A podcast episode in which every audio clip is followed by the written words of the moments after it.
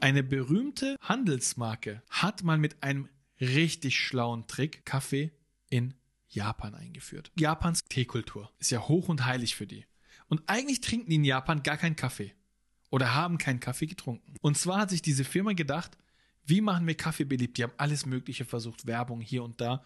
Dann haben die einen sehr schlauen Typen angeheuert, der hat gesagt, wir fangen bei den Kindern an.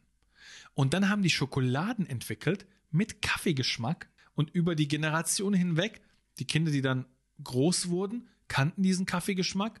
Das hatte denen ja schon als Kind sehr gefallen. Und dann haben die auch Ein bisschen kennt ja. getrunken. Ja, krass.